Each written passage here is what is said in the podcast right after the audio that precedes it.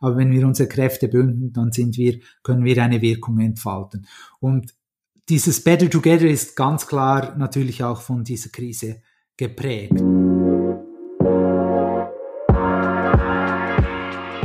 Hallo liebe Smack-Fans, danke fürs Zuschalten. Herzlich willkommen zu unserer zweiten Folge im neuen Jahr. Dieses Mal hatte ich das Vergnügen, mit Dr. Uli Schneider von Hotellerie Suisse zu sprechen. Wir haben uns darüber unterhalten, warum auch ein Gewerbeverband ein Business Development Team braucht, wie innovativ wir Hoteliers wirklich sind und was die nächste Generation aus der momentanen Krise lernen kann. Viel Spaß und enjoy the show.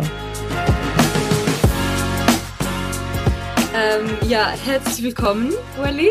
Danke, Patricia. Ich wünsche dir ganz ein frohes neues Jahr. Dir auch, danke, stimmt.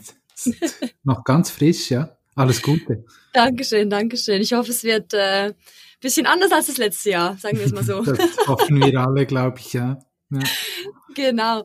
Ähm, ja, also wenn man als Schweizer in der Hotellerie tätig ist, dann kann man sich den Namen Hotellerie Suisse eigentlich gar nicht aus dem alltäglichen Leben wegdenken. Aber jetzt mal für jemand, der das vielleicht noch nie gehört hat, wer, wer seid ihr und, und, und was macht ihr so ein bisschen?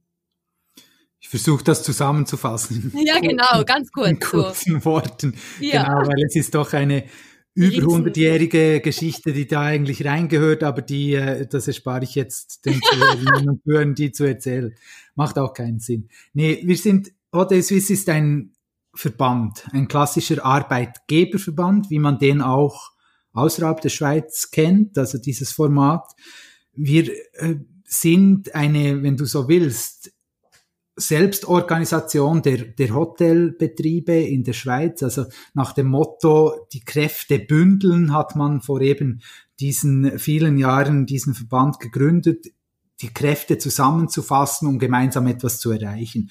Und so über die Jahre hat sich das Gemeinsame dann darin ergeben, dass man eben Politik macht, dass man Lobbying macht für die Hotelbranche in der Schweiz. Wir sind Teil der Sozialpartnerschaft, also mit den Gewerkschaften haben einen Gesamtarbeitsvertrag in der Branche in der Schweiz. Wir klassieren die Hotels, also das gibt es immer noch, diese Sterne, äh, die kommen von uns, äh, die werden vergeben von uns nach einer eingehenden Prüfung der jeweiligen Betriebe und wir engagieren uns für die Bildung.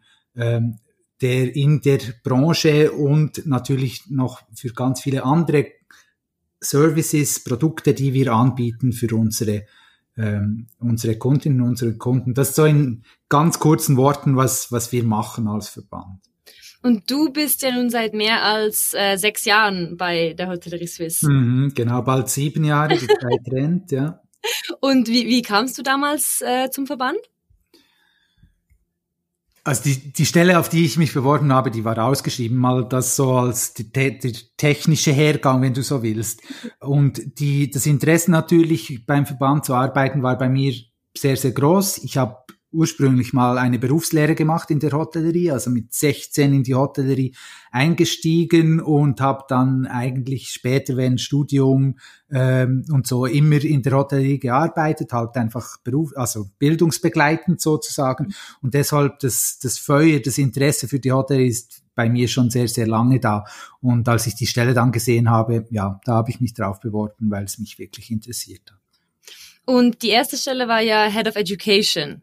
Genau. Wie genau. muss man sich das vorstellen? Das ist, das tönt super, das ist ein super Titel. ähm, aber was ist ein, was macht ein Head of Education? Ja, also die, ich habe es vorhin gesagt, oder Bildung als ein wichtiger Meilenstein oder als ein wichtiger Pfeiler der Verbandsaufgabe in der Schweiz. Das ist nicht überall gleich, das ist vielleicht ein Unterschied zu, zu äh, Deutschland oder auch Österreich die Bildung, die, die Gestaltung der Bildung in der Branche ist in der Schweiz eine starke Verbandsaufgabe und das war dann auch eben natürlich die tägliche Aufgabe von meinem Team und mir, uns für die Bildung zu engagieren. Das hat angefangen beim Bildungsmarketing, beim Nachwuchsmarketing, junge Leute zu begeistern, in die Branche einzusteigen, eine Berufslehre zu machen in der Branche, bis hin zu eigenen Angeboten, eigenen Bildungsangeboten, die wir auf der Palette haben. Das ist so beispielsweise ein Nachdiplomstudium, das wir selber anbieten für äh, Führungskräfte in der Branche. Und als weiterer wichtiger Teil auch ähm, die Koordination mit den Bildungsinstitutionen, die zu unserer Familie gehören, die École Hôtelière de Lausanne, äh, die man weit über die Landesgrenzen hinaus kennt, oder auch die Hotelfachschule Thun, wo wir eng vernetzt sind, gemeinsame Dinge machen. Das war alles Teil äh, meines, der Aufgaben meines Teams. Ja, und ähm, eben du hast es gerade angesprochen, die Schweiz ist ja sehr berühmt für ihr duales Bildungssystem. Ähm, inwiefern hat das auch dazu, dazu beigetragen, dass die Schweiz ähm, sehr, sehr bekannt ist, äh, auch speziell für die Hotelfachschulen und die Hotellerie? Ich glaube, das war war und ist ein entscheidender Faktor dafür, dass die, die Ausbildung in der Hotellerie weltweit bekannt ist, also die Schweizer Ausbildung in der Hotellerie. Die äh, École Hotelière de Lausanne wurde, hilf mir, du bist Absolventin, 1893, stimmt's, gegründet, ja. glaube ich, gell? Also ich, ähm, hoffentlich stimmt das jetzt wirklich, aber es, das, das tönt so, was ich im Kopf habe. Das tönt auch. ziemlich gut, gell? genau. Also um den, um den Dreh herum ist es auf jeden Fall. Äh, also vor weit über, mittlerweile weit über 100 Jahren gegründet, eben aus diesem Gedanken bereits da des dualen Ausbildens auf der einen Seite im Betrieb, also der Betrieb übernimmt eine wichtige Aufgabe in der Ausbildung in der Schweiz und andererseits aber auch dann die Schule, wo dann Theorie mehr gelernt wird oder wo eingegangen werden kann auf bestimmte, ähm, bestimmte Fähigkeiten, mhm. dann auch die weiter zu vermitteln an die Studierenden. Und das ist, glaube ich, wirklich ganz ein wichtiger Faktor, dass heute noch ähm, die Schweizer Hotelausbildung wirklich weltweit berühmt ist, dass man sich eben die Verantwortung teilt, dies, daher der Begriff duale mhm. Ausbildung. Und Findest du, dass die Schweizer Hotelfachschulen immer noch diesen unanfechtbaren ersten Rang für sich beanspruchen können ähm, heutzutage? Also es gibt ja wirklich links und rechts ähm, entstehen neue Hotelfachschulen, ähm, zum Beispiel auch äh, in Europa ist Holland wird immer bekannt dafür, zum Beispiel The Hague. Mhm. Ähm, wie behaupten wir uns da? Also es gibt wie meine subjektive Beurteilung, die eben wirklich subjektiv ist. Und da bin ich wahrscheinlich nicht ganz unvoreingenommen. Das muss ich da vorausschicken, weil ich bin schon äh, sehr davon überzeugt, dass äh, die Ausbildung in Lausanne oder auch äh, beispielsweise in Thun an der Hotelfachschule wirklich top ist und äh, konnte, durfte das auch immer wieder begleiten, die Neuerungen, die äh, überall eingeführt wird, äh, die Veränderungen, die in diesen Schulen stattfinden, die eben nicht sich äh, nicht bedeutet, dass man sich auf den Lorbeeren ausruht, sondern immer wieder äh, investiert, immer wieder an neue Dinge denkt und das finde ich ich habe nicht den kompletten Überblick, muss ich auch sagen, aber ich finde, das ist schon top. Da machen wir, glaube ich, einen guten Job, einen sehr guten Job. Ähm, und das bestätigt dann auch, und das ist jetzt vielleicht ein bisschen der objektivere Teil dann meiner Antwort, das bestätigen ja dann auch die Rankings, die gemacht mhm. werden, äh, in dem äh, QS-Ranking beispielsweise, in dem Lausanne auf jetzt über mehrere Jahre hinweg auf dem ersten Platz abgeschnitten hat. Also da darf man, glaube ich, schon mit, mit Fug und Recht behaupten, dass wir äh, da in der Schweiz immer noch top sind aber, und du hast es richtig gesagt, da bin ich völlig bei dir, wir müssen uns, ähm, müssen uns wirklich anstrengen, dass wir das auch bleiben und, und dass wir uns da weiterentwickeln, dass wir neue Themen einfließen lassen, weil äh, links und rechts, wie du es ausgedrückt hast, kommen Schulen, äh, die einen sehr, sehr tollen Job auch machen, die wirklich auch top sind und, und die sich auch stetig weiterentwickeln. Ja, ich denke auch, also das ist wie auch bei einer Firma. Also man muss ja immer schauen, was die Konkurrenz macht. Genau. Und es ist bei der Bildung nicht anders, würde ich sagen. Sehe ich genauso, ja.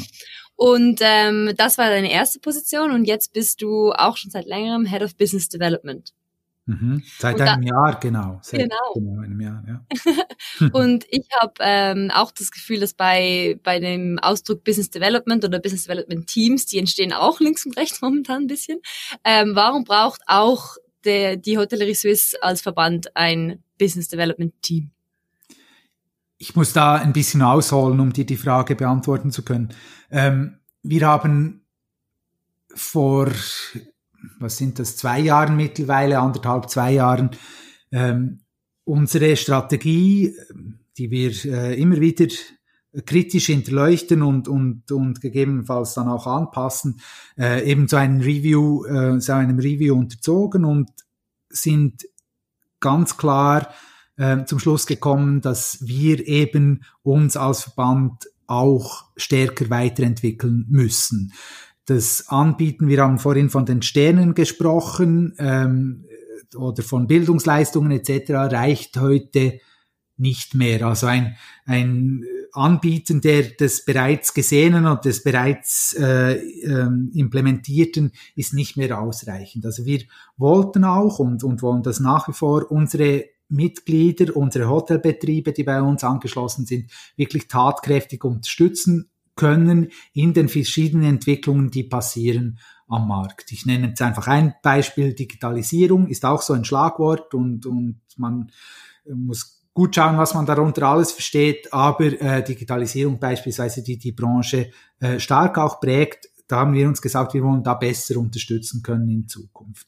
Und das hat uns dann dazu gebracht, den gesamten Verband neu zu organisieren. Also wir haben eine komplette Reorganisation äh, gemacht von Hotel Suisse, haben die dann eben auf Ende äh, letzt, äh, vorletzten Jahres, Anfang letzten Jahres dann auch umgesetzt, eingeführt. Und da haben wir dieses Business Development als, als Abteilung, als, als Team eben auch eingeführt, weil wir gesagt haben, wir brauchen ein Team, wir brauchen Leute, die sich Gedanken darüber machen, was sind neue Dienstleistungen, Produkte, Prozesse, die äh, unterstützen, die unsere Mitglieder eben gebrauchen können, wo wir, wo wir wirklich einen Beitrag leisten können. Und das mache ich jetzt ganz kurz äh, ausgedrückt mit meinem Team. Ja. Und ähm, eben, du hast kurz angesprochen, äh, es gibt ja viele Herausforderungen ähm, und Sachen, die sich verändern ähm, in unserer Branche auch. Und du mit deinem Team willst ja diese Innovation und dieses innovative Denken auch bisschen an die Mitglieder weiter weitergeben und und sie unterstützen da, darin. Stimmt das Vorurteil oder wie ist deine ähm, Wahrnehmung davon, dass man oft sagt, ja, Hoteliers sind sehr traditionell veranlagt? äh, eben ist ein Vorurteil und ein Vorurteil ist immer ähm, eine gewisse, also hat immer was Generalisierendes und so gesehen würde ich es nicht unterschreiben, stimmt nicht in jeder Facette, aber es ist auch nicht komplett falsch. Also irgendwo dazwischen liegt wahrscheinlich die Wahrheit. Ähm, ich würde schon sagen, man ist vielleicht gehört in der Hotellerie, gehören die meisten nicht zu jenen, die gerade zu den Early Adapters von neuen Produkten und Dienstleistungen gehören. Das ist vielleicht nicht falsch als Aussage. Aber äh, man muss dazu dann auch sagen, dass die, die Technologien beispielsweise oder eben neue Dienstleistungen, die werden schon übernommen. Also es ist nicht so, dass man da jetzt völlig in einer Abwehrhaltung wäre und findet, dass alles Neue soll draußen bleiben. Das ist dann wirklich, gehört dann wirklich in den Bereich Vorurteilt und stimmt meiner Meinung nach auch nicht. Mhm. Gut zu wissen. Erlebst äh, anders? Also das nein, nein. ist spannend. Nein, nein, ich, ich, also ich persönlich ähm, muss, musste immer lachen, wenn ich das gehört habe von anderen Leuten, dass man, dass, dass viele denken, bei uns ähm, geht alles nach Tradition und das hat ja auch einen Punkt, wie du gesagt hast, aber einfach auch eben, weil ähm, Tradition oft auch bei vielen Häusern Teil des Charmes ist mhm. und auch Teil, warum dass man bekannt wurde oder warum dass man sich einen Namen gemacht hat. Und dann ist es schwierig, diesen, diesen feinen Grad zwischen ähm, sich verändern, sich konstant verändern, ähm, aber auch sich treu bleiben zu finden. Und ich glaube, das ist vor allem in der Hotellerie, wo man so einen großen physischen ähm, Bestandteil von, von seinem Business hat, ähm, ist irgendwie ja, das ist halt schwierig. Und mhm. äh, ich glaube, daher kommt das Vorurteil auch ein bisschen. Mhm, genau. Aber ich würde dann auch sagen, oder, mit, die Hardware ist das eine und die soll in vielen Bereichen traditionell bleiben. Da bin ich völlig bei dir, oder? Das ist ein Teil der, der Schweizer Hotelgeschichte, diese schönen, äh, schönen älteren Häuser, die aber ganz oft sehr gut unterhalten sind.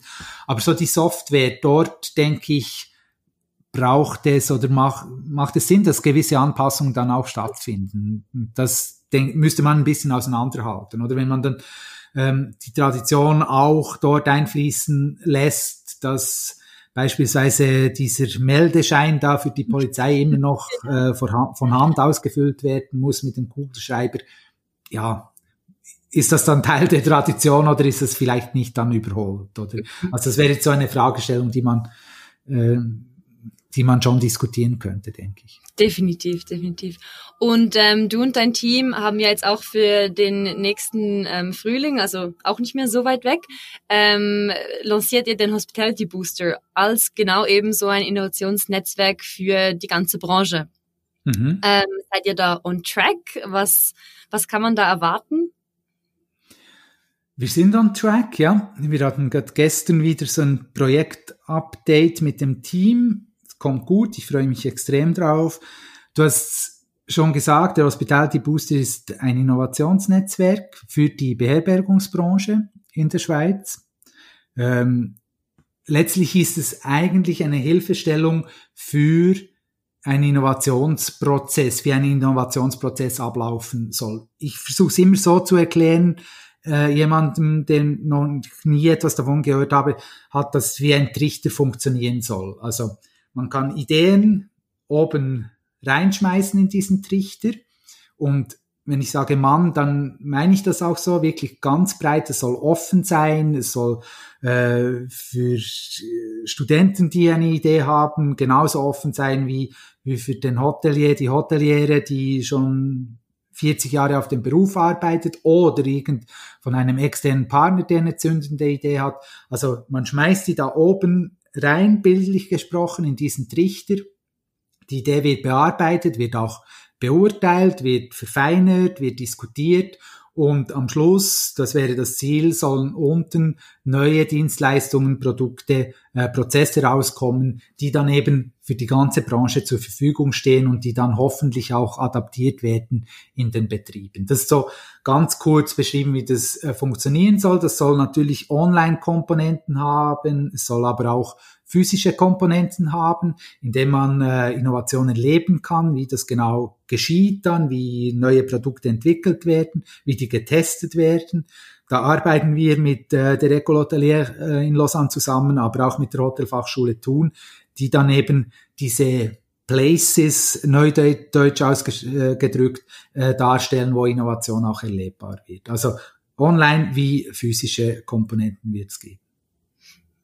Also wir haben schon mal drüber gesprochen und ich glaube, es, es wird ähm, extrem spannend. Ich hoffe, dass auch die physischen, diese Places dann bald in Action treten können im neuen Jahr.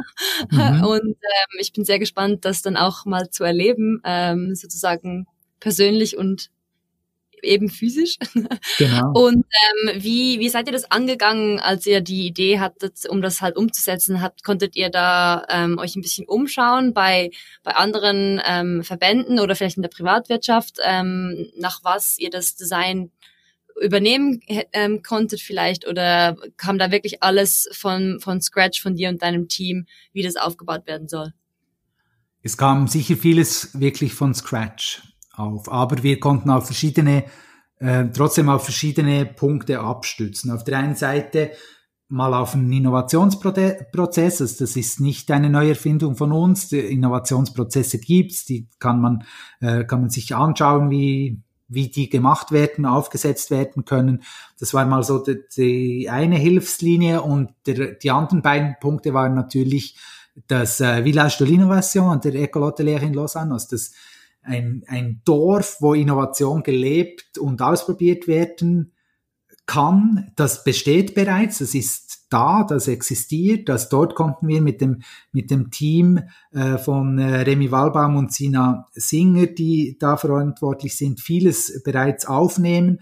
Aber wir konnten auch auf die Überlegungen an der Hotelfachschule Thun stützen, wo ein Laborhotel gebaut wird im Moment gerade. Das sind so die letzten Arbeiten äh, im Gange, wo in äh, Zimmern, in äh, verschiedenen Zimmern getestet werden kann, was später neu eingeführt werden soll in der Branche. Ich mache ein Beispiel. Eine Duschwanne, die die äh, gibt schon, aber eine Duschwanne, die Wärmerückgewinnung äh, beispielsweise perfektioniert. Bevor die am Markt eingeführt wird, in verschiedenen Hotels eingebaut werden soll, kann die da in Thun getestet werden, in einem Live-Hotel, also das, das Hotel kann man buchen, das ist operiert am Markt, aber da werden Dinge dann getestet, die später eben eingeführt werden ähm, sollen. Und so gesehen konnten wir mit Lausanne und mit Thun schon auf viele Überlegungen, die eben in die Richtung Innovation, Entwicklung etc. gehen, stützen und mussten nicht ganz äh, von Scratch das aufbauen. Aber dann war da viel Überlegungsarbeit dann auch von meinem Team und mir drin. Wie machen wir jetzt das? Äh, wie setzen wir das um? Sind wir immer noch dran übrigens? Eben, du hast es gesagt, dass im Frühling äh, soll dann die Einführung äh, stattfinden und wir werden auch nicht ein komplett fertiges, absolut äh, blinkendes und glitzerndes äh, Hospitality Booster da einführen, sondern das soll Work in Progress bleiben und soll sich entwickeln, soll sich verändern. Das ist die, unsere Überlegung dahinter. Ja, ich glaube, das soll ein, ein Innovationsnetzwerk ja auch sein. Immer, genau. also immer sich am Verbessern. genau, genau. Was findest du oder findet dein Team war die allergrößte Challenge in, in dem Ganzen jetzt das aufzubauen? Weil es ist ja doch, man verbindet ja auch, wie du vorhin gesagt hast, ähm, sehr, sehr verschiedene ähm, Parteien oder verschiedene Leute, die, die auch ganz anders ticken, nehme ich jetzt mal an. Ähm, mhm. Was war da die größte Herausforderung? Sicher, also das gehört, gehört zur, zu einer der größten Herausforderungen, dass hier ein, ein Team über äh, Organisationsgrenzen hinweg zu bilden. Das ist sicher ähm, die größte Herausforderung, dass alle, alle da auf den Schlitten zu bringen, dass wir alle ungefähr dasselbe verstanden haben unter dem, was wir wollen. Also das war mal die Grundvoraussetzung. Und dann aber auch die Kontinuität reinzubringen, dass man dran bleibt, dass man weiterentwickelt, die Dinge liefert etc. Also das ist, ähm, das ist sicher die große Herausforderung, weil es kann einfacher sein, wenn man einfach sein Ding macht oder innerhalb seiner Organisationsgrenzen. Ich bin fest davon überzeugt, man wird nicht dieselbe Wirkung erzielen, also man wird eine kleinere Wirkung erzielen, aber man kann auch für sich alleine arbeiten und dann alle Partner davon zu überzeugen, dass Zusammenarbeiten, gemeinsam die Kräfte bündeln, eben mehr Effekt bringt am Ende des Tages, ähm, das ist sicher eine große Aufgabe. Und die zweite große Herausforderung war auch in den Anfangszeiten, dass wir die Finanzierung aufsetzen können. Das Ganze ist nicht, äh, können wir nicht gratis machen oder können wir nicht kostenlos machen, ich muss es so sagen. Da mussten wir uns auch um die Finanzierung kümmern. Und da haben wir äh, dann im äh, Herbst letzten Jahres einen großen, ähm, da ist uns ein großer Stein vom Herzen gefallen, dann letztlich, als wir die Unterstützung zugesagt äh, gekriegt haben vom, äh, vom Staatssekretariat für Wirtschaft äh, in der Schweiz, vom SECO heißt das. Die haben so einen Topf, der heißt Innotour, wo innovative Projekte im Tourismus gefördert werden damit. Und da haben wir Geld daraus gekriegt für die nächsten zwei Jahre, damit wir diesen Booster umsetzen können. Und das war dann schon der zündende Moment, wo äh, wir wirklich merkten, okay, jetzt geht's richtig los und jetzt klappt's und wir können da umsetzen. Das war sehr cool, als, als dieser Bescheid dann kam. Ja, das glaube ich, wie du, wie du sagst, es ist wirklich wie ein Stein vom Herzen fallen, weil man hat schon so viele Ideen ähm, und wartet eigentlich nur auf, äh, auf das Go. Mhm, genau. Und, ähm, aber das zeigt ja auch, dass, dass das Seco ähm, so einen so einen Topf hat, also Innotour, ähm, zeigt ja auch, dass ihr am Puls der Zeit seid ähm, und genau für so etwas wie das ähm, den Hospitality Booster ist das Geld ja auch gedacht oder ist diese ähm, diese Förderung für den Tourismus und die, die Hotellerie auch gedacht, dass wir weiterkommen und dass wir eben nie den Zug verpassen, auf den wir aufspringen mhm. müssen. Mhm. Genau. Und ähm, ich will nicht zu lange über, über die Geschehnisse vom letzten März reden, ähm, mhm. aber ich finde es halt trotzdem immer wieder spannend, meine Gäste auch so ein bisschen zu fragen, ähm, wie, wie war es für dich oder dein Team ähm, einfach auch, auch auf persönlicher Ebene, ähm, als man halt gemerkt hat, hey, das ist doch, ähm, das wird uns für die nächsten Monate, vielleicht Jahre beschäftigen, was jetzt gerade passiert und wirft sicher mal alle Pläne ein bisschen über den Kopf. Mhm. Wie war das damals? Hm. Es war, also vieles ist überhaupt den Moment zu haben und, und sich zu überlegen, was passiert da gerade, der hat erst sehr, sehr spät eingesetzt, weil bei uns ging es wirklich das kannst du dir vorstellen, also du hast sicher auch selber erlebt, äh, in deinem Job, es ging einfach drunter und drüber und gar nicht den Moment da, überhaupt zu reflektieren, was passiert jetzt hier gerade, was werden die Auswirkungen sein. Klar, es hat sich dann immer wie mehr abgezeichnet, wo der Nebel hat sich da ein bisschen gelichtet und man konnte besser und, und, und ja, besser erkennen, was da wirklich die Auswirkungen sein werden. Aber zu ganz Anfang war es wirklich einfach die Überlegung, was können wir jetzt tun? Wie können wir unsere Mitglieder unterstützen?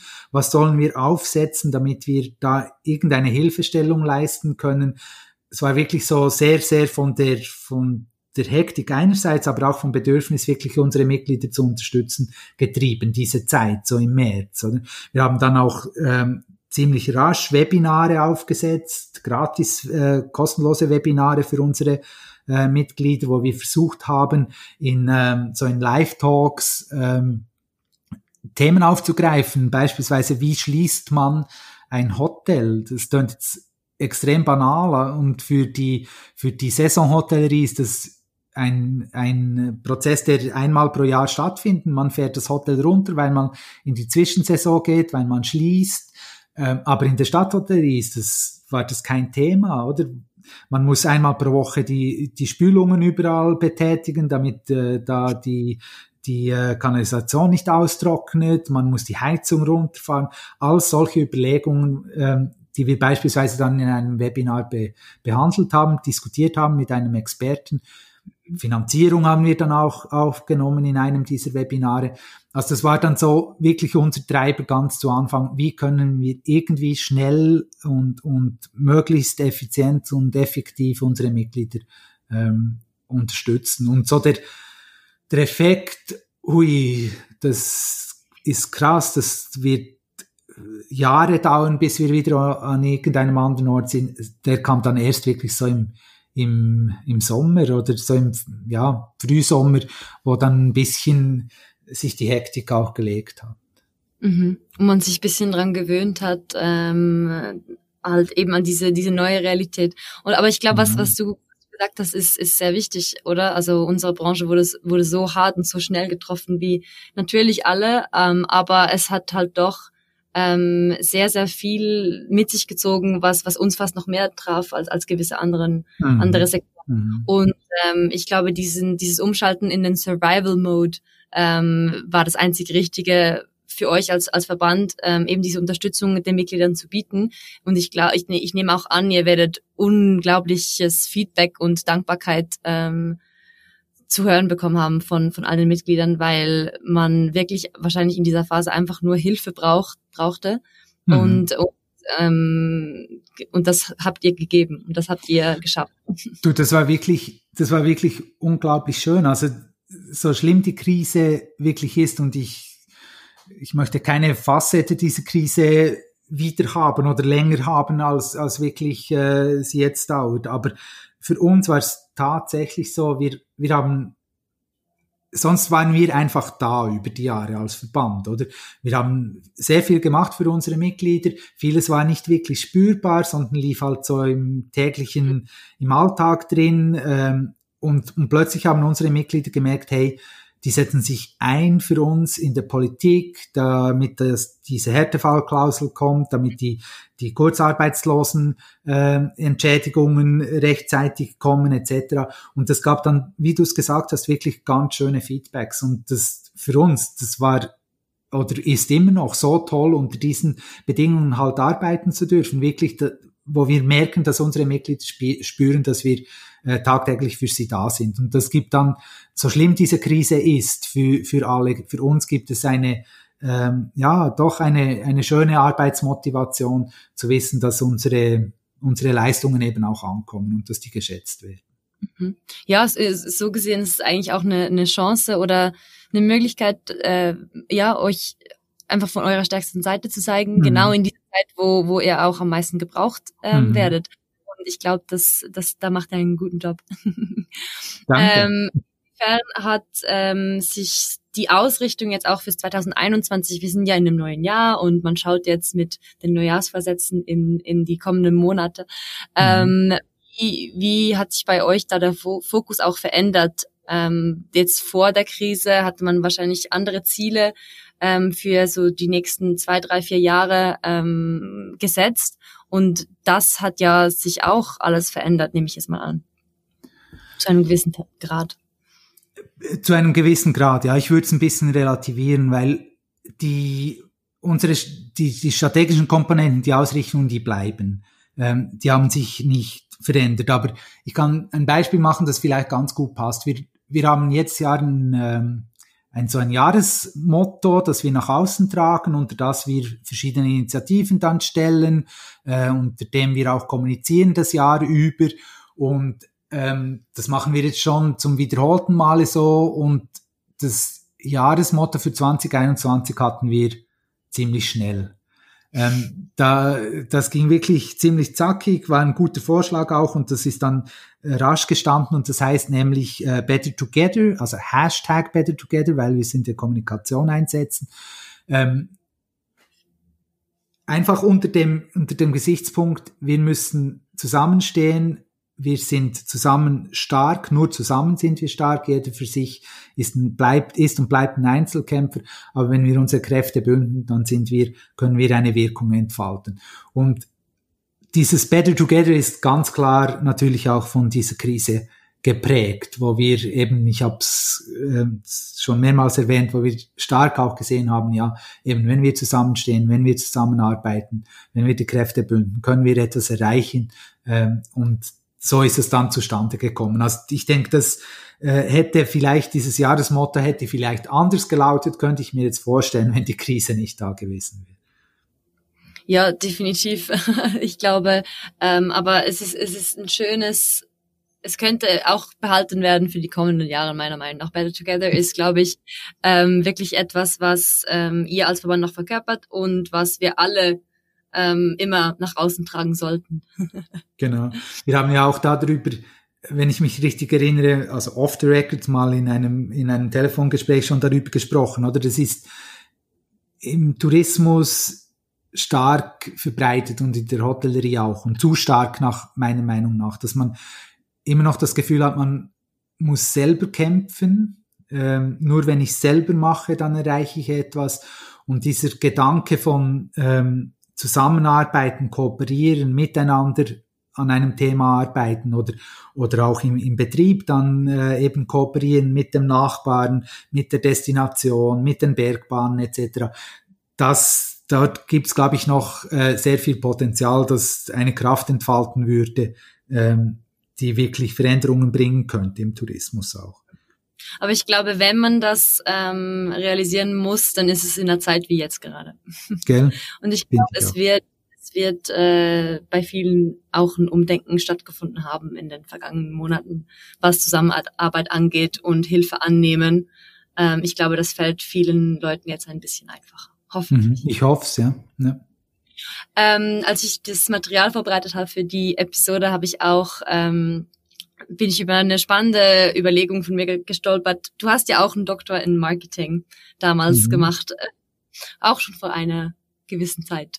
Und äh, wie ja. wir in der Vorbereitung von dieser Episode auch kurz besprochen haben. Ähm, trotzdem finde ich, wollte ich was fragen, was ich spannend finde, weil ich momentan wurde oft ähm, diskutiert oder in meinem Umfeld wurde sehr oft diskutiert, ähm, ja, vor Corona gab es einen Trend bei, bei den, den Hotels äh, zumindest, dass viel mehr ähm, sich die Überlegungen gemacht wurden ähm, für wie wie äh, lebe ich Nachhaltigkeit in meinem Betrieb und wie ähm, positioniere, positioniere ich mich auch in diesem Bereich, weil die Gäste das immer mehr verlangen und, und fragen und auch ähm, sehen wollen in ihrem Aufenthalt, also während ihrem Aufenthalt in einem Hotel. Und da, da ging sehr viel, finde ich, als jetzt nicht Expertin, aber ich hatte das Gefühl. Mhm. Und jetzt äh, mit, mit der Corona-Krise ähm, kommen halt andere Themen in den Vordergrund, wie zum Beispiel eben Hygienestandards oder Sicherheitsmaßnahmen. Und viele sagen jetzt, ja, das wird von einigen, ähm, von einigen Hotels ähm, neu als Positionierung übernommen werden. Oder man, man probiert sich das wirklich aktiv ähm, dann anzueignen als ich habe die besten Hygienestandards im, im ganzen Dorf oder in der ganzen Stadt. Mhm. Ähm, seid ihr sicher?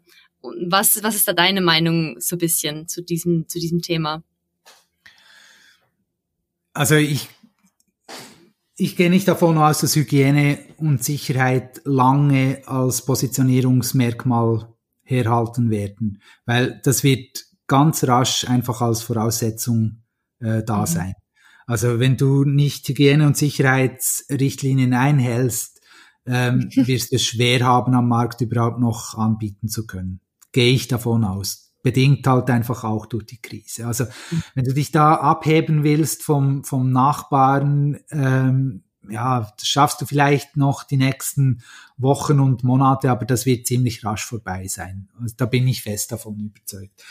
Da würde ich jetzt niemandem als äh, Strategieberater würde ich jetzt niemandem empfehlen, auf dieses Thema als, als Differenzierungsmerkmal zu setzen, weil eben, das muss eingehalten werden. Die Labels sind ja auch schon da, diese äh, verschiedenen Hygiene-Labels, die es gibt auf dem Markt und die jetzt äh, auch eingeführt werden.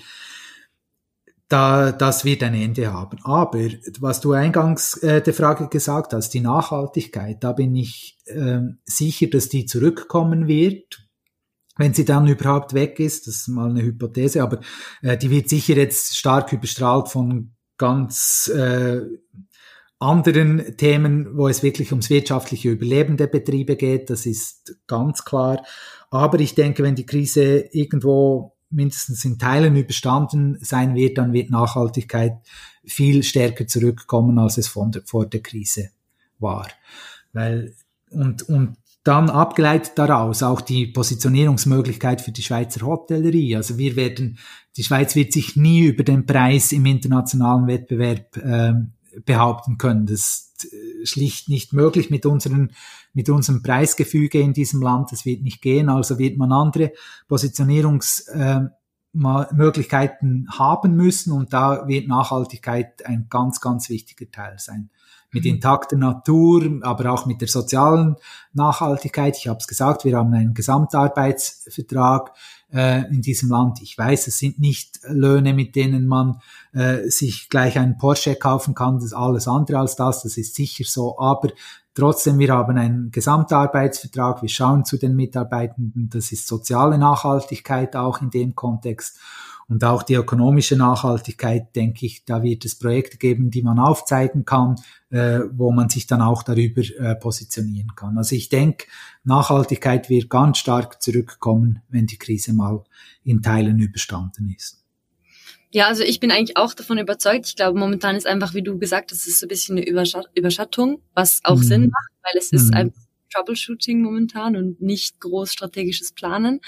Ähm, aber, aber ich hoffe, dass es wirklich auch flächendeckend zurückkommt, dass ähm, alle, alle Mitspieler in der Branche sich ähm, einigen können, dass das einfach ein wichtiges Thema ist, vor allem genau. in der Serie, wo, wo sehr, sehr viel ähm, weggeschmissen wird und aufgrund von Servicequalität oft argumentiert wird, ja, das ist Teil von wie wir operieren, das ist Teil von ähm, von diesem Bild, das wir ausstrahlen wollen. Aber das kann man auch nachhaltig machen. Und ich glaube, da ja, gibt es extrem viele Innovationen auch, die, die auf den Markt kommen. Und ich finde ich finde es extrem spannend. Ich glaube, da kommt viel, viel äh, in dazu. Dafür bin ich völlig mit dir einverstanden. Du sagst es, oder? Es ist, Nachhaltigkeit wird bis jetzt immer als Zusatzkosten wahrgenommen. Und das ist falsch, oder? Das, das mag in einigen Punkten vielleicht stimmen, das kann sein, aber Nachhaltigkeit hat eben auch die ökonomische Komponente. Wenn du es schaffst, Energie effizienter einzusetzen und so die Kosten, die Energiekosten zu reduzieren, dann sparst du als, als Hotelier, als Hoteliere am Ende des Tages Kosten und machst was für die Nachhaltigkeit. Also wir müssen stark beginnen, das so zu sehen und diese Chancen zu sehen, die die Nachhaltigkeit bietet und es nicht ein Muss ist und ah, jetzt muss ich das auch noch, jetzt muss ich noch äh, grün werden, dabei äh, unterstütze ich die politische Richtung gar nicht etc. Ja, das ist die falsche Sicht, oder? Man muss wirklich dahin gehen und schauen, was kann man mit Nachhaltigkeit erreichen. Und da gibt's vieles, was eben auch dann auf, am Ende des Tages auf die Kosten drückt und hilft, äh, äh, ökonomischer zu wirtschaften. Und da ist sicher viel, viel Kommunikationsleistung jetzt auch notwendig. Äh, besten funktionieren immer äh, Projekte, wo man in Piloten, Pilotprojekten aufzeigen kann, wie es eben funktioniert. Und so versuchen wir auch zu arbeiten, dass wir wirklich jetzt mit Pilotprojekten vorangehen, aufzeigen, hey, schau, wenn du äh, eben diese Maßnahmen ergreifst, sparst du bei der Energie, äh, bei, bei der Energieverbrauch 20 Prozent pro Jahr. Das sind für dich so und so viel tausend Franken, ähm, dass wir das aufzeigen können und den Betrieben eben so ähm, die Möglichkeiten bieten können, sich so zu engagieren. Mhm, mhm. Ähm, ja, ich glaube auch. Ich glaube, äh, die, die kritischsten äh, unter uns werden, werden nur so überzeugt werden, wenn man es einem vorrechnet und wenn man wenn man es anfassen kann, wenn man es anschauen kann. Das ist wieder die physische Komponente auch von vorhin. Innovation muss auch erlebt werden können. Mhm. Sonst, ähm, sonst wird es nicht an die breite Masse kommuniziert werden können, weil es gibt immer Leute, die Wissen oder Informationen auf eine andere Art aufnehmen. Und äh, von dem her finde ich zum Beispiel eben ähm, das Hotel von der Hotelfachschule tun, was du erwähnt hast, wo man mhm. ähm, Sachen wirklich auch austesten kann und wo, wo das am Markt getestet wird, das, das ist einfach die, die beste Art, um etwas Neues äh, einzuführen. Genau, erlebbar zu machen. Genau, Wie du ja. sagst, anfassen können, zuschauen können, das, das ist der Schlüssel, da bin ich auch überzeugt. Ähm, nun noch als ähm, am Schluss von meinem Podcast probiere ich immer noch ganz kurz über ähm, die eigene Karriere so ein bisschen zu reden. Als frische Absolventin, wie du vorhin auch gesagt hast, der Hotelfachschule in Lausanne, ähm, finde ich es halt extrem spannend, jetzt am Anfang meiner Karriere auch so ein bisschen meine Gäste zu fragen, wie das bei ihnen damals auch war ähm, und, und ja, was die Erfahrungen, die ihr gemacht habt, ähm, sind und was ihr weitergeben könnt. Und du hast ja eben, wie gesagt, eine Hotellehre äh, gemacht, dann aber komplett den akademischen Weg ähm, eingeschlagen bis zum Doktorat und nun wieder zurückgekehrt zur Passion ähm, bei der Hotellerie Suisse. Ähm, wie, wie würdest du deine Karriere beschreiben? ja, ich habe also der rote Faden, der, der sich durch alles zieht, ist mein, wirklich meine Begeisterung für die Hotellerie. Und die Hotellerie im Besonderen, den Touris, Tourismus im äh, etwas weiteren Sinne, aber ganz klar für die Hotellerie. Ich finde, das ist so eine spannende Branche, ähm, so vollgeladen mit vielen schönen Dingen, mit vielen Emotionen auch. Das hat manchmal auch ein bisschen weniger schöne Seiten, aber passt halt auch dazu, gehört auch dazu. Ähm, das ist so das Prägende in meiner, meiner ganzen Karriere. Und ich engagiere mich noch an der Uni Zürich als, als Mentor. Da können sich äh, Studierende ähm, bewerben, um so in ein Mentoring-Programm reinzukommen. Und da begleite ich jetzt schon ähm, das fünfte Mal, glaube ich, genau, einen äh, Studierenden so auf, auf dem Weg äh, ins Berufsleben. Und die fragen mich dann oft, was ist dein Tipp, wie, wie geht man die Karriere an? Und ich antworte dann wirklich einfach sehr wahrheitsgetreu und sage, schau, ich habe sehr, sehr wenig geplant in meiner Karriere. Ich habe die Erfahrung gemacht, dass immer irgendwo wieder eine Türe aufgeht. Ähm, ich habe so meine, bin so meine Karriere angegangen und habe ja schöne und gute Erfahrungen ähm, damit gemacht. Das heißt jetzt nicht, dass ich, dass ich jeden und jeder raten würde, ja, leb mal in den Tag und schau, was, was kommt. Das sicher nicht, aber so die Überzeugung und die Erfahrung auch dahinter, äh, dass manchmal gibt es dann auch schwierigere Situationen, es läuft nicht alles im Rund, aber es ging in meinem Falle mindestens immer wieder irgendwo eine Türe auf und irgendwo hat sich etwas entwickelt, das sich dann zu einem sehr, sehr, zu einer sehr, sehr positiven Geschichte ergeben hat. Und das durfte ich bis jetzt immer mitnehmen so und das habe ich auch eigentlich vor das noch weiter zu ziehen. Zur Pension ist noch ein Moment, aber ich glaube, ich bin, ich werde diesen Weg da nicht verlassen. Ja, ich glaube, es ist so ein bisschen die, die Krankheit meiner Generation. Wir wollen alles planen und perfekt ausführen. Und ähm, das kann man manchmal nicht. Und ich glaube, gerade bei der Karriereplanung ist es unmöglich, ähm, alles perfekt ins letzte Detail zu, zu planen. Aber das ist halt so ein bisschen die Wunschvorstellung von uns. Das wäre, wäre schön. Aber das also noch finde ich einen spannenden, äh, spannenden Punkt, den du da aufbringst dann wäre ja aber die Schlussfolgerung daraus, dass jetzt deine Generation am Beispiel von Covid wirklich gesehen hat, dass es eben nicht geht, oder? Noch ja. viel deutlicher als vielleicht meine oder noch ältere Generation, die schon Einbrüche erlebt haben? Oder wie empfindest du es? Also weißt du, das jetzt wirklich, man kann ja nicht mehr planen im Moment. Man weiß einfach schlichtweg nicht, was morgen ist. Wie erlebst du das dann? Definitiv. Und ich glaube, das war die Lektion, die viele von uns gebraucht mhm. haben, unter anderem auch ich, weil ich immer sehr vorausgeplant habe und alles hat aber auch immer schön funktioniert. Und ähm, ich konnte meinen Job nicht antreten, den ich eigentlich gehabt hätte ähm, ohne Corona. Und dann muss man sich neu orientieren. Und ich glaube, wir haben alle sehr, sehr viel daraus äh, mitgenommen, weil mhm. alle auf den Füßen gelandet oder ich nehme jetzt mal an, die meisten, ähm, mhm. und konnten Erfahrungen sammeln und, und Chancen wahrnehmen, die sie, an die sie nie gedacht haben. Und ich glaube, was, was man dann lernt, ist, dass man eben nicht vorausplanen kann und dass man es auch nicht sollte, weil es gehen immer neue Türen auf, die man nicht mal wusste, dass die existieren. Und ich glaube, man verbaut sich sehr, sehr viel, wenn man sich einfach auf das ähm, konzentriert oder verlässt, was man kennt oder was man das Gefühl hat zu kennen und dann in diese Richtung losläuft.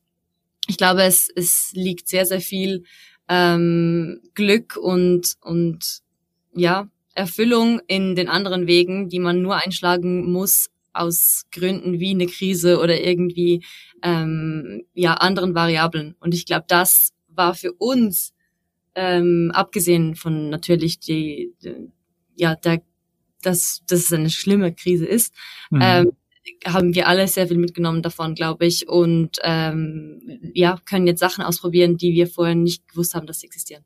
Mhm. Und deswegen denke ich, ähm, ist dein Rat nicht so schlecht, die, mhm. den du übergibst.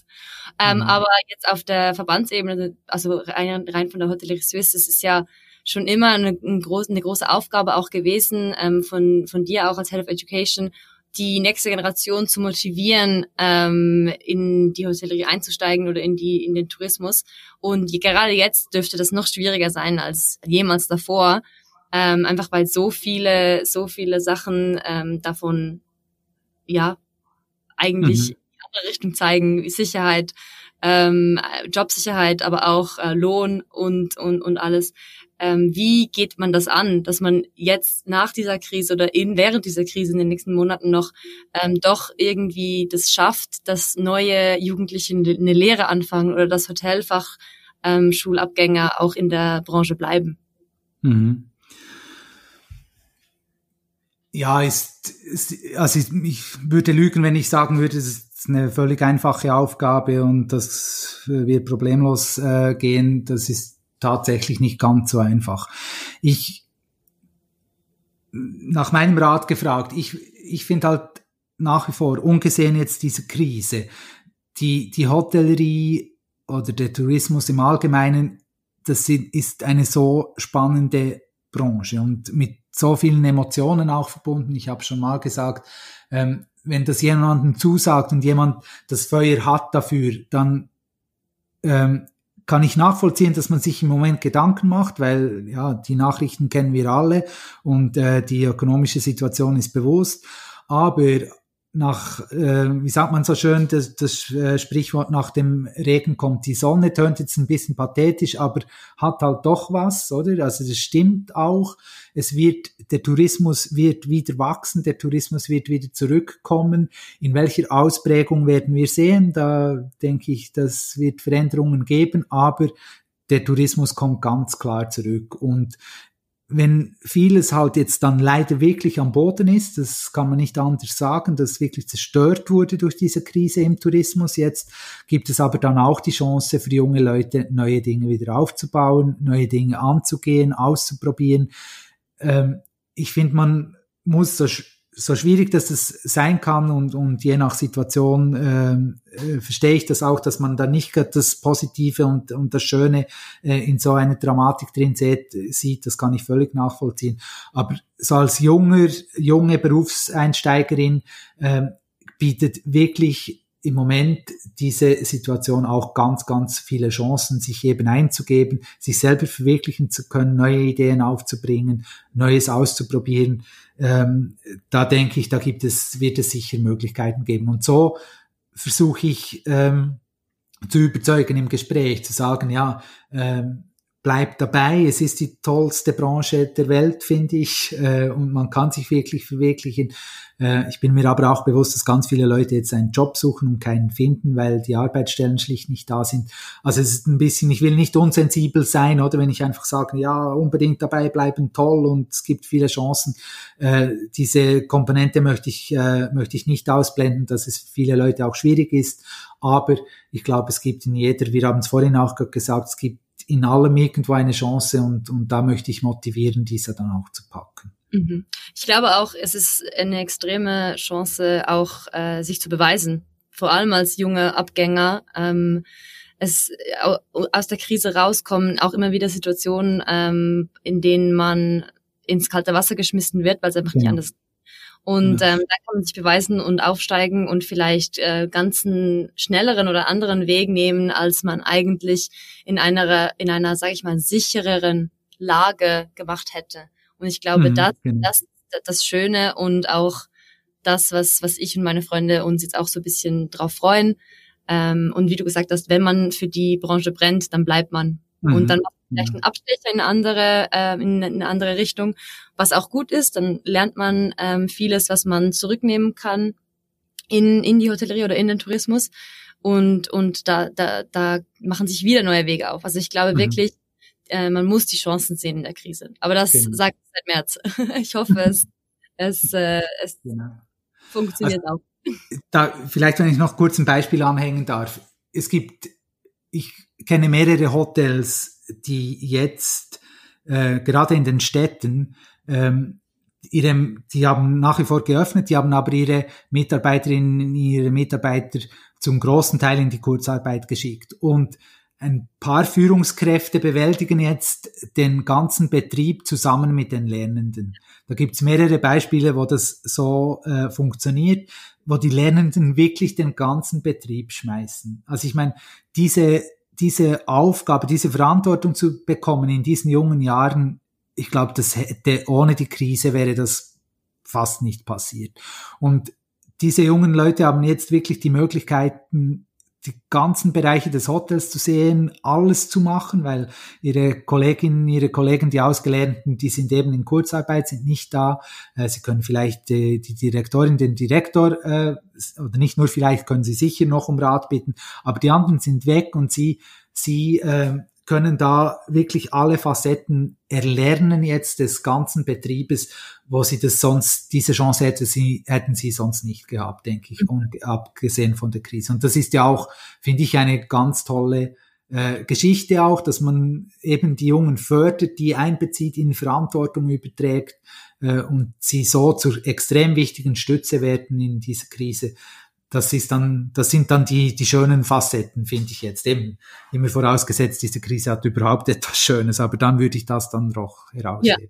Nein, und das, es gab ja echt viele Zeitungsartikel über diese Betriebe und das ähm, haben, glaube ich, alle ähm, dann auch als Chance gesehen, eben. Mhm. Und, und das ähm, haben auch immer die Lehrlinge gesagt in den Interviews. Und das, mhm. das freut einfach an, dann, dann auch, weil man sieht einfach, ähm, es gibt so viele, so viele Möglichkeiten, vor allem für junge Leute. Und deswegen ähm, glaube ich, dass wir das da beide übereinstimmen. Es, es, es hat auch viel Gutes. Mhm. Mhm. Ja, danke, Ueli, fürs Zeitnehmen. Ähm, es hat mich sehr, sehr gefreut. Sehr gerne, Patricia. Und äh, dann wünsche ich dir einen wunderschönen Start ins 2021 und das wünsche dir doch auch dir, dir und deinem Team ganz, ganz viel Glück beim Launch vom ähm, Hospitality Booster. Vielen Dank. Du wirst davon hören und ich freue mich, wenn du, wenn du dich dann auch damit auseinandersetzt. Das würde mich sehr freuen. Das war's für diese Folge. Vielen Dank an unseren Season-Sponsor I Reckon You, die erste Hospitality-Kundendatenplattform. Ihre Philosophie ist es, weniger Software zu kaufen, dafür aber ideale Rahmenbedingungen zu schaffen. I Reckon You's Middleware-Plattform verbindet die Inhouse- und Above-Property-Systeme eines Hotels und sorgt so für einen reibungslosen Austausch an Kundendaten zwischen allen Systemen, was im Endeffekt nicht nur die Customer Journey, sondern auch die Effizienz optimiert. Mehr erfahrt ihr auf iReckonYou.com und wie immer laden wir euch auch gerne ein, auf smack.media, unserem LinkedIn, YouTube oder Instagram-Kanal, mehr über Smack zu erfahren. Bis zum nächsten Mal.